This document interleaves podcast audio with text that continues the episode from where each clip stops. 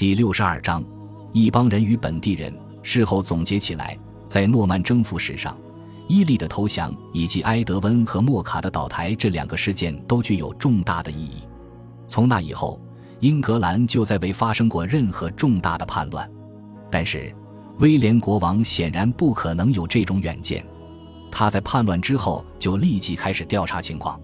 伊利的归顺具有多重含义。这一事件不仅意味着又一个地区的归降。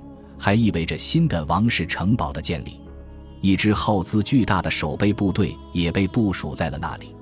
麦西亚兄弟的倒台则意味着国王再一次收获了大量的土地。继五年前戈德温家族垮台以来，国王还没有得到过这么多的土地。然而，维护英格兰安全的斗争远未结束，这是因为征服者认为自己还有一个必须解决的问题：除伊利以外。大部分的叛乱者来自何处？在被抓到之前，埃德温是要逃往哪个方向？最重要的是，为等待事态变得更好，英格兰王室最后的后代仍旧躲藏在何处？答案当然是苏格兰和马尔科姆王庭。苏格兰国王最初不过是一个麻烦制造者，近来他却开始变本加厉，不断地对英格兰进行侵扰。他不但在英格兰北部肆意的掠夺，而且还迎娶了埃德加王子的姐姐玛格丽特。现在回顾起来，埃德加及其支持者的威胁似乎都是微不足道的。但也就像之前所说的那样，对于当时的人来说，要弄清这一事实并不那么简单。毕竟，诺曼征服的过程中并不缺少命运逆转的故事。也不缺少明显处于绝境中的年轻人激励自己并成为伟大人物的故事，因此，威廉决定将这一潜在的阴谋掐灭在萌芽状态之中。一零七十二年夏，威廉发动了对苏格兰的入侵，这是一个大胆的举动，这意味着他要在距离英格兰南部权力中心很远的地方发动战争，在历史上。只有一位英格兰国王冒过这样的险，那就是伟大的埃塞斯坦。他曾于934年入侵苏格兰，因此攻打苏格兰必然是威廉军事生涯中的一个重要的事件。然而，我们几乎对这场战争一无所知。图瓦杰的威廉无疑可以为我们提供一份扣人心弦的描述，但他在伊利陷落后就搁笔不写了。奥德里克·维塔利斯也没有给我们什么帮助。在这一事件之前，他一直以普瓦捷的叙述作为自己叙述的凭据；而在这一事件之后，他的技术出现了时代上的混乱，并没有提及这一重大的历史事件。接下来，我们记述的依据是《盎格鲁撒克逊编年史》中的只言片语和伍斯特的约翰所提供的一些补充性叙述，正如之前的埃塞斯坦国王一样。威廉也征召了陆海两路入侵大军，他用战船封锁了苏格兰海岸，而他本人则亲率一支军队渡过福斯河。盎格鲁撒克逊编年史以其一贯的轻蔑口吻评论道：“在那里，他没发现什么值得捞的好处。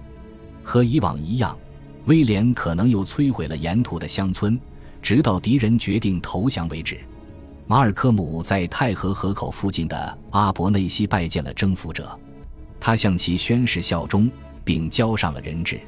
人质中似乎还包括他的长子邓肯。除此以外，我们对双方的具体约定一无所知。但马尔科姆一定已经承诺，他将不再收留流亡的英格兰人。与此同时，我们没有听到任何关于埃德加王子的消息。但最大的可能是。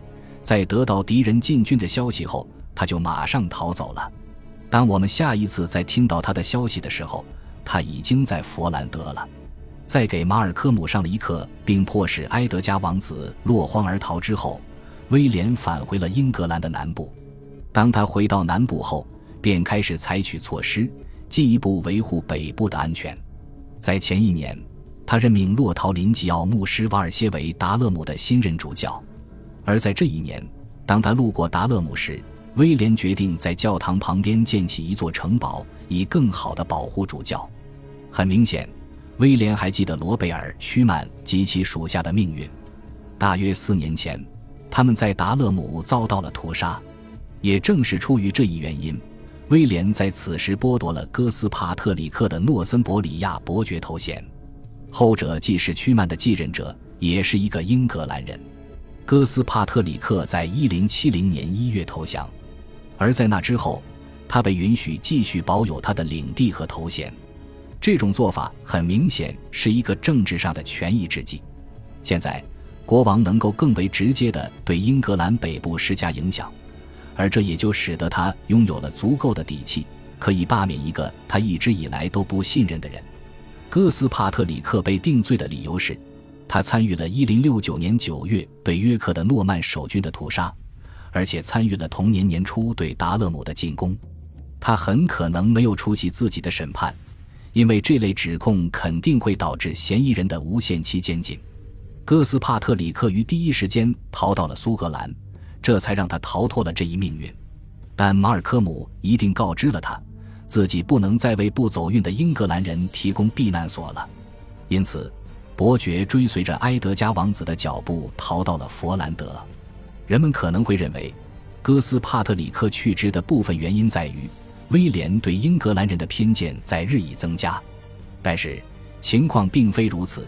因为伯爵是被其自己家族中另一成员所顶替的，这个人就是瓦尔瑟奥夫，和伯爵一样，他同样出身班堡家族，只不过他比伯爵更为年轻。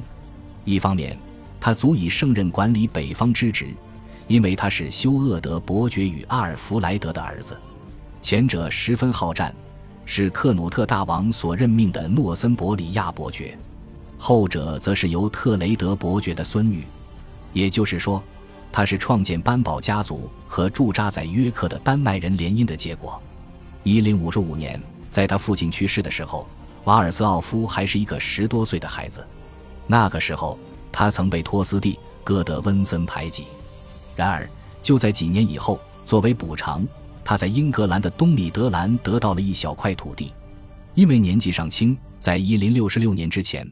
瓦尔斯奥夫在政治上并没有什么大的作为，他首次登上历史舞台的时间是在一年之后。当时，一些编年史家注意到，他也是陪同征服者回到诺曼底的人质之一。在此期间，他一定十分努力，试图赢得威廉的信任和喜爱。事实上，瓦尔斯奥夫与威廉二人的友谊十分深厚，这一点可以体现在。即便瓦尔斯奥夫参与了一千零六十九年英格兰人的反抗，他们的友谊也没有受到影响。在他于一千零七十年年初归顺后，这位伯爵不单得到了谅解，而且得到了更多的恩惠。在此之后，他与国王的外甥女朱迪斯结了婚，这真的是一个特殊的荣誉。这也强调了瓦尔斯奥夫仍然受到威廉的尊重和信任的这一事实。由于他与班堡家族及新的诺曼王族都有亲缘联系，他一定是诺森伯里亚伯爵最合适的候选人。作为一个真正的盎格鲁诺曼混血权贵，他有成为两个民族沟通的桥梁的可能。看起来，英格兰北部局势已然趋于稳定。在这个时候，威廉开始把注意力转移到欧洲大陆那边。一段时期以来，那里的问题正在不断的增多。他的宿敌纷纷逃到了佛兰德，而这也表明诺曼底和他的这个邻国的关系近来开始逐渐恶化。自从威廉和马蒂尔达结婚之后，诺曼底和他的这个东北方向上的邻国就一直保持着友好的关系。一零六七年，在马蒂尔达的父亲鲍德温五世去世后，两国之间的深厚感情仍旧得以维系。但就在区区三年之后。这一关系却因鲍德温五世之子鲍德温六世的英年早逝而濒临崩溃。一千零七十年，一场激烈的继承权之争爆发了，而诺曼人所支持的候选人落败了。威廉站在长子一方，并支持小鲍德温十多岁的儿子阿努尔夫，但最终获胜的却是已故伯爵的弟弟罗贝尔。在次年二月的卡塞勒战役中，罗贝尔获得了胜利。并杀死了他的对手，这对于威廉来说是一个双重打击。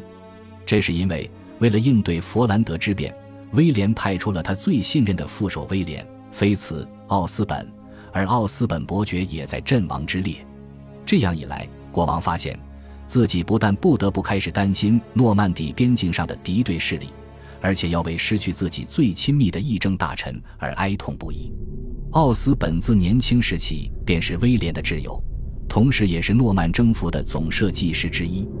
问题也不止出现在佛兰德，除此之外，在几乎每一处重要的地方，过去十年间所积累起来的好运似乎都将耗尽。例如，一零六九年春天，在曼恩，一场反对诺曼统治的叛乱爆发了，勒芒市民驱逐了威廉的驻军。这件事本身就已经够糟糕了，因为在这一事件发生的同时，国王正忙于镇压在英格兰的叛乱。然而，随着安茹和法兰西的政治命运的复苏，这件事的性质变得更为严重。一零六十年秋天，杰弗里、马泰尔和亨利一世几乎在同一时间去世了，因此，这两大势力在这几年间一直黯然失色。安茹方面受困于继承权之争。而法兰西方面的问题则在于，他的新国王仍是一个孩子。然而，十年后，这一沉寂被打破了。随着新伯爵福尔克·雷什恩被推举为新的领主，安茹的内讧最终得以解决。在此之前，他打败并监禁了他的对手，及他的哥哥。同时，法兰西新王腓力一世摆脱了其母的政治托管。并有意识地执行着其父所制定的反诺曼政策。一零七十二年，腓力已经年满二十岁。